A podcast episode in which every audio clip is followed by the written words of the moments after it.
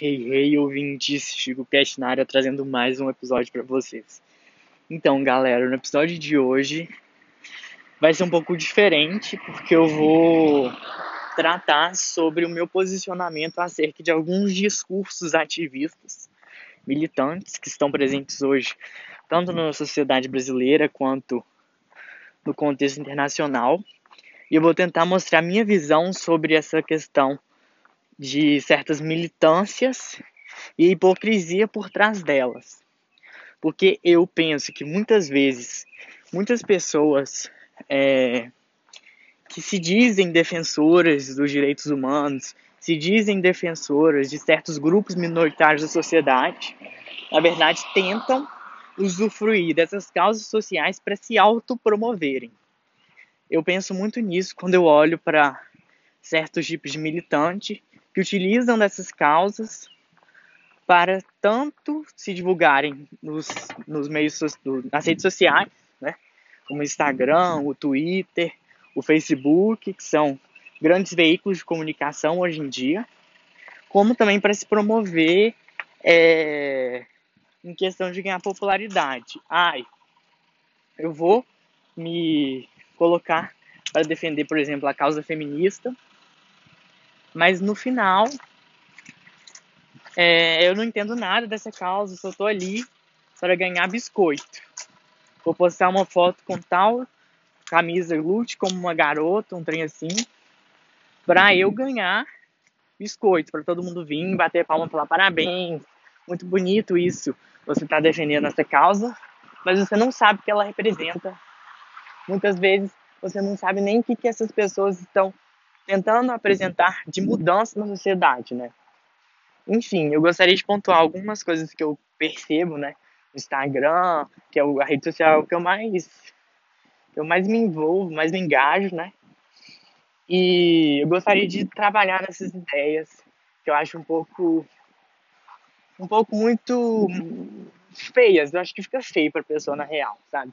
Eu acho que é muito válido esse engajamento das pessoas nas causas sociais, porque isso dá para ver que as pessoas estão tentando mudar certas coisas presentes na sociedade, certos discursos que são ultrapassados, né? É inegável que esse engajamento social, as pessoas estejam sendo muito positivo para certas mudanças é, progressistas, né? Que estão sendo colocadas em pauta cada vez mais e mais, como por exemplo a legalização da maconha, casamento gay, o aborto, que são pautas progressistas que estão cada vez mais mais sendo discutidas entre as pessoas, né? Tanto no domingo de família, quanto numa conversa entre amigos. E esses assuntos mais, é, digamos assim, polêmicos, é, vêm a ser super debatidos no cenário político e aí entra aquela confusão de diferentes posicionamentos políticos de viés ideológicos totalmente diferentes, né? E aí, é, isso divide opiniões e é muito é muito complicado discutir isso hoje no Brasil, né? Tanto que as pessoas levam essas discussões muito para o lado pessoal. Ah, não, eu vou parar de conversar com fulano porque fulano pensa diferente de mim. Ah, não, eu vou parar de me relacionar com tal pessoa porque ela defende político tal. Eu acho isso muito muito pouco, né? Eu acho que isso mostra que nós não estamos preparados para esse discurso. Quando a gente leva é, essa discussão, corrigindo, quando a gente leva essas discussões para o lado pessoal, do tipo, ah, eu vou, não gosto de tal pessoa porque ela pensa assim, eu não gosto de tal pessoa porque ela tem um posicionamento diferente do meu, eu acho isso muito errado. Ok que certos posicionamentos não são posicionamentos, são simplesmente discursos de ódio, né? Ouvidos à intolerância, a, a ataques pessoais, né? Isso sim não dá para aceitar de forma alguma. Mas eu acho que, por exemplo, eu, eu não acho, tipo assim, eu, Francisco, eu acho muito feio, eu acho muito querer é, ganhar atenção um homem vir falar que ele é feminista. Eu acho que não tem nada a ver, sinceramente.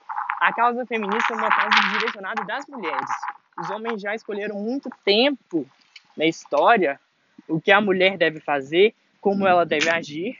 Agora, esse movimento, ele é de autonomia própria das mulheres.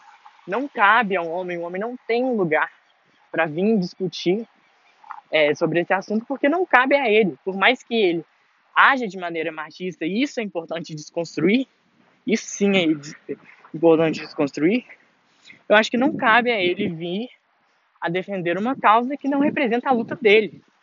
Simplesmente isso. É que nem eu, branco do jeito que eu sou, é, vim querer falar que eu vou lutar pelos direitos dos negros no Brasil. Para mim não faz sentido na minha cabeça eu fazer isso porque eu não sou negro. Não é uma causa que eu me identifique, porque eu nunca sofri de racismo e eu nunca vou, por eu ser branco, por eu ser a, o grupo dominante na sociedade, digamos assim, que nunca foi minoria, né? É claro que é, eu preciso desconstruir cada dia mais os discursos racistas que eu vejo, é, tanto das pessoas que é, são próximas, tanto aquelas piadas racistas que assim são totalmente ridículas, absurdas, que é necessário a gente desconstruir isso, gerar essa discussão sempre. Mas não cabe a mim vir a defender um grupo que eu não faço parte, só para ganhar atenção, só para ganhar reconhecimento das pessoas. Ai, nossa, olha que bonito, olha o que ele está defendendo, sabe? Eu quero ser reconhecido é, pelos meus valores, não pela atenção que eu recebo por falar tal coisa, por me posicionar de tal forma, entende? É claro que é óbvio, racismo é algo inaceitável, é algo que nós devemos tentar e nós devemos lutar para que não seja mais um problema na nossa sociedade e as pessoas possam viver de maneira harmônica. Mas como eu disse, não cabe a mim vi, vi, é, trazer essa causa para mim, postar foto no Instagram com a camisa é, sou negro sim, e eu, eu amo isso e eu vou defender isso porque não é minha luta. Assim como não cabe a mim é, vir com a camisa e falar assim, sou feminista e, e aparecendo Quebrando Tabu, que é a página, uma das páginas que eu acho muito legal no Instagram, uma das páginas mais progressistas do Instagram, e falar que é, eu sou progressista, eu defendo causas sociais e agora sim eu posso ser reconhecido e as pessoas vão me amar porque eu estou fazendo isso, entende? Eu acho que muita militância passou a vir a ser parte da indústria de consumo. Tanto que você, se você for ver, a indústria de consumo é aquela indústria que te propaga valores para você comprar, para você viver. E muito, durante muitos anos, essa indústria de consumo partiu da concepção de que você vai comprar para ser feliz. Agora, com essas questões ideológicas presentes na sociedade, você for ver a quantidade de camisa, lute como uma garota, é, que as pessoas usam, feminista e tal, dá para ver que a indústria em si, a publicidade, está pegando nesses aspectos para ganhar engajamento e dinheiro. Então a militância raiz, aquela militância que, ai, fulano era comunista, lá, dos, lá de 1950, 60 no Brasil, que era aquela militância raiz, você sair na rua, virou militante de esquerda, é isso. É, hoje a militância é totalmente mídia, cheia de mídia em cima da militância. A militância passou a ser também um produto de consumo das pessoas. E as reflexões ficaram cada vez mais, mais superficiais. E. É, eu sempre, sempre tive a vontade de mostrar esse meu posicionamento, né? Porque eu acho muito válido. É, apesar de eu não fazer parte de quase nenhum grupo minoritário na sociedade, porque estou no topo de várias questões sociais, eu acho válido mostrar meu posicionamento acerca dessas questões são muitas vezes, como eu disse, trabalhadas tanto numa conversa de amigos como num almoço de família ou num cenário político, né? E também tem a hipocrisia dos políticos, que é assim, é uma quantidade absurda, eu diria. E ainda mais que agora os políticos eles se dizem representantes do povo, dos grupos, né?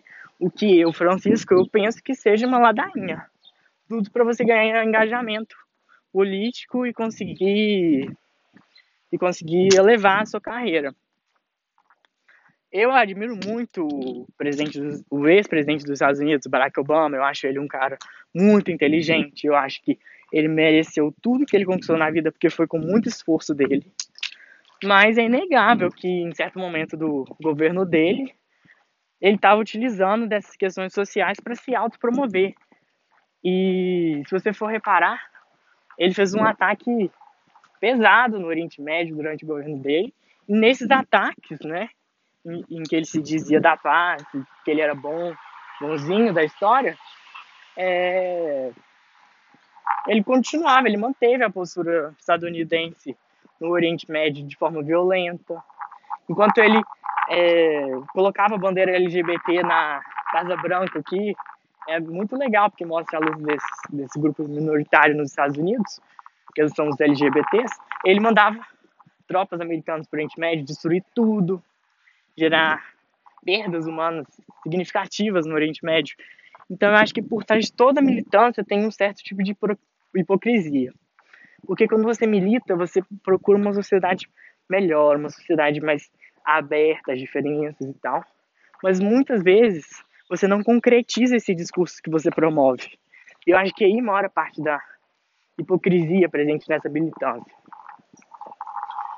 E isso é expresso assim, tanto na maneira como você age, quanto na maneira que você fala. E aí tem uma, tem uma, uma falta de contundência no que você está falando e no que você está agindo. Ah, eu vou criticar tal e tal aspecto do capitalismo porque eu acho que esse sistema ele oprime certas camadas sociais. Mas eu contribuo para ele porque eu adoro, adoro os bens que ele me fornece.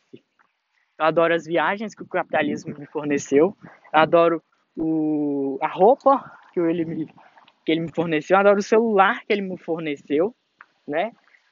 Mas eu não me dou. É, eu não me dou o trabalho também de apreciar que isso é positivo para mim, entendeu? Eu acho que mora ali uma hipocrisia. Ah, eu vou criticar os Estados Unidos porque ah, eles são um país totalmente imperialista, com uma política externa horrenda, que oprime muitos povos, mas eu vou na Disney porque eu adoro Mickey. Sabe? Eu acho que mora aí uma hipocrisia das pessoas. Uma incontundência nisso que elas falam e da forma como elas agem, entende? Eu acho que, beleza, eu acho que é fundamental, primeiro, a crítica à sociedade capitalista de uma maneira geral. Sim, a sociedade capitalista oprime os pobres, né? Por causa da mais-valia, a superexploração do trabalhador.